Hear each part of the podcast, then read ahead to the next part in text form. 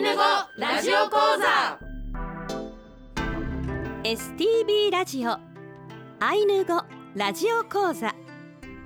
この放送は公益財団法人アイヌ民族文化財団の監修で皆さんにアイヌの人たちの言葉や文化を楽しくお届けする番組です。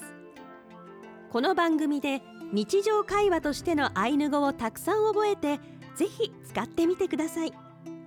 講師はビラトリ町二部谷から木村里乃さんです。今日の放送はレッスン2まるまるしたいの表現。クホルスイをお送りします。イランカラプテー木村里乃セコロクレヘヤン。おはようございます。木村里乃です。イランカラプテー原田圭介セコロクレヘヤン。おはようございます。原田圭介ですイランカラプテー。皆さんおはようございます。アシスタントの渋谷もなみです。今週もどうぞよろしくお願いいたします。よろしくお願いします。先週から今年度のアイヌ語ラジオ講座がスタートいたしました。改めてお二人をご紹介いたします。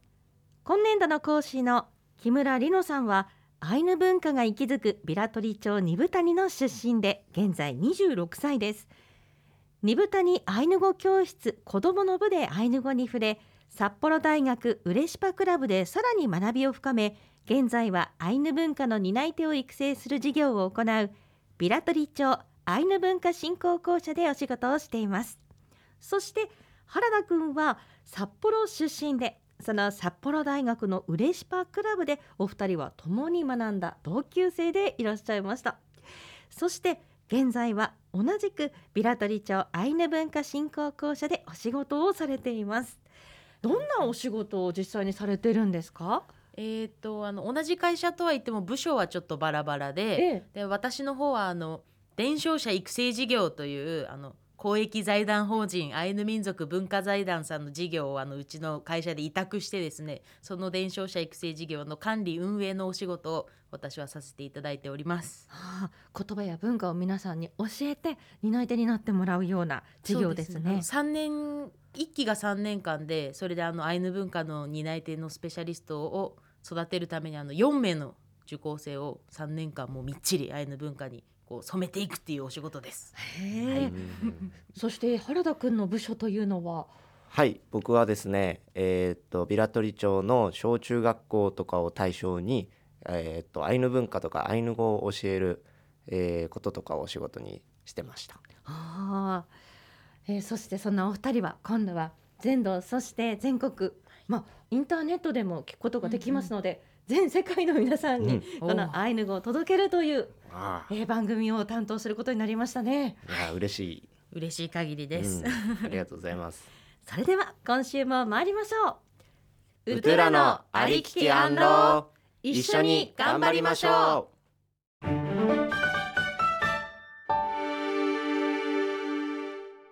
今回はレッスンに〇〇したいの表現をお送りします。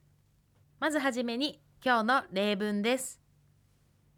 しね。鉛筆くほるすいと学校おるんからぱるすいれくもこんるすいいね。あみくこんるすい次にアイヌ語と日本語で聞いていきましょう。しね鉛筆くほるすい1私は鉛筆を買いたい。と学校おるんカルパルスイ2私は学校へ行きたい。レクモコンルスイ3私は眠たい。イネアミクコンルスイ4私は服が欲しい。はい以上が今日の例文になっています。例文を一つずつ解説していきたいと思います。まずはシネ鉛筆クホルスイこれは私は鉛筆を買いたいという意味の文章になっています。またテキストを見てみるとあのクホルスイのクが小さい文字になっていると思います。このクはですねあのコツがありましてあのホッケーと言おうとしてホッケーホッケーホッで止めるとホッの発音になります。なるほど。途中でこう止めるような感覚で。そうすね。なるほど。はいクホルスイお。ピリカ。ありがとうございます。まさに例文のような、はい、皆さんも練習してみてくださいね。続きまして「トゥ。学校おるんカルパルスイ私は学校へ行きたい」という例文です。でこれはそのままなんですけど学校は日本語の学校ですね。で「おるんカルパルスイ」っていうのが「私はどこどこへ行きたい」というような文章になっています。続きまして「レクモコンルスイ」これはですね「私は眠たい」というような例文なんですけどテキストのあのローマ字表記の方を見てみると本当は「くもころるす」と書いてあるんですよね。なんですけどこの「もころ」と「るすい」のこの「もころ」の終わりが R「るすい」の始まりが R ということで R が続くとですね「ん」の音に変化するということが起きます。なので「くもころるすい」は発音すると「くもこんるすい」というふうに変化します。でイネイネのアミクコンルスイという例文も同様です。コロの後ろの R とルスイの始まりの R が変化してアミクコンルスイというふうにんの音になります。で、アミのプはあのレッスン1でも出てきた通りプとは言わずに口を閉じてアミというふうに発音します。意識して発音してみましょう。はいはいそれでは単語の紹介をしていきます。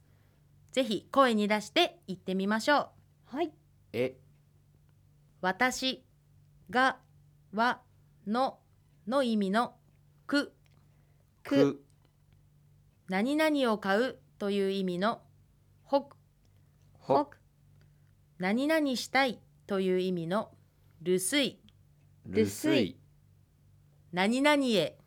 何々にという意味のおるん。おるん。行くの単数形のアルパ。アルパ。眠るという意味のもころ。ももころ。着物衣服という意味のあみあみハピリカ小さい文字の発音もあの素晴らしかったと思います。今回の単語ではアイヌ語特有の発音をする言葉がたくさん出てきましたね。うんそうですね。うんほも小さいくの表現で、はい、えアラパも、はい、あらパではなくラは小さい表現そうですね。そしてもころのろも実は小さいろ、そうなんですよね。大きくは表うん現しないはい。というアイヌ語特有のこの網のプもそうですしね。んアイヌ語の発音の練習にもなる単語ですね。そうですね。ちょっと私自身も読んでてちょっとお大丈夫かなって思うとこもあるくらいちょっとなんだろうな小文字？小さい文字のちょっと文章が多かったんですけど、これを何回も繰り返しやってるとうん。アイヌ語の発音をマスターできると思うのでやってみてください。え。はい。続いて今日のお話です留守何々したいという言葉を用いた文章を今回はご紹介しました。留守を応用することで様々な表現をすることが可能になります。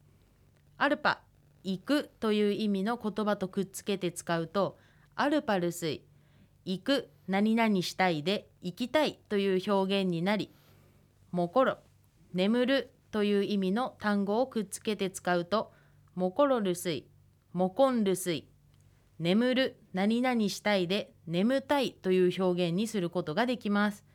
またコロと一緒に使うことでコロるすいこんるすい何々を持つ何々したいで何々が欲しいという表現にもすることができます。発音としてはコロの最後の音の R とルスイの最初の音の R が続くことでコンルスイというような発音に変化することになります。留守という言葉一つで様々な気持ちを伝えることができるのでぜひ今日は留守を覚えてください。コラム。新学期になると新しいものが欲しい？今日のコラムなんですけどあの新学期になると新しいものが欲しいということであのこれ全然アイヌ文化のエピソードにちょっと関係ないんですけどあの今日の例文があの鉛筆クホクルスイって丸一番になってると思うんですけどこれはですね私が春になって新しい年度が始まるとあの何でも新しいものが欲しいタイプの小学生であのノートとか鉛筆とかあの全然使い切ってないのにあの新年度になると新しいものを買ってしまうっていう、うんそういうエピソードを書いてみました。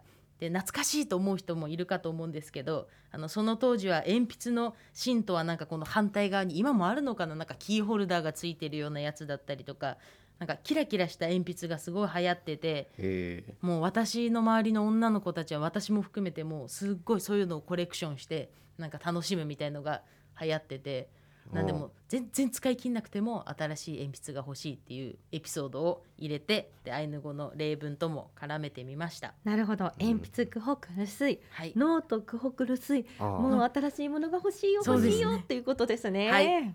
原田くんなんか今新しく欲しいものはありますか？えー、なんだろう。イチェンクコンルスイ。おイチェンという新しい単語ですけど。はいつまり何ですか？つまりマニーお金です。お お金ですか。お金があれば何でもできる。お金があれば何でもできる、何でも買えます。変えちゃいますね。ちょっとずるいかな。ずるいかな。いやでもいいですね。そうリノ先生あのテキストに、はい。とても可愛らしいイラストがコラムの横にあるんですがあ。テキストのお持ちの方ぜひご覧になってください、うん。このイラストはどなたがお描きになったんでしょうか？そうなんです。あのレッスン1のところにもあのイラストがついてたと思うんですけどここのテキストについているイラストはあの令和4年度のアイヌ語初級講座のビラトリ地区の受講生の皆さんがあの描いてくださったイラストになっています。今日の絵はくんね夜というイラストですね。そうですね。あの初級講座ではあのアイヌ語カルタをあの皆さんで絵を描いて作成するっていうことをしてそのカルタの絵なんですけどそれで今回は「くんね夜」っていうのを選んでみました。うんこれは楽しみですねすね新しいアイヌ語もたくさん覚えられそうです、ぜひテキストをお持ちの方とてもね柔らかくて可愛らしいイラストがそれぞれのページについていますのでこちらも注目してくださいはい。それでは今週はここまでです。来週はレッスン3。今日、明日、昨日の表現をしていきたいと思います。さてアイヌ語ラジオ講座のテキストは現在 STB の本社受付と道内の STB 各放送局でお配りしています。STB ラジオのホームページからダウンロードできますのでご活用ください。ホームページでは過去の講座の音源を聞くこともできます。アイヌ語ラジオ講座では皆さんからのご意見ご感想お待ちしています。メールアドレスは ainu アイヌアットマーク stv.jp ですリノ先生原田くんイガイライケレーいやいらいけれありがとうございましたパックのね、今週はここまでです。スイウヌからアンロー。またお会いしましょう。すいうぬからあんろう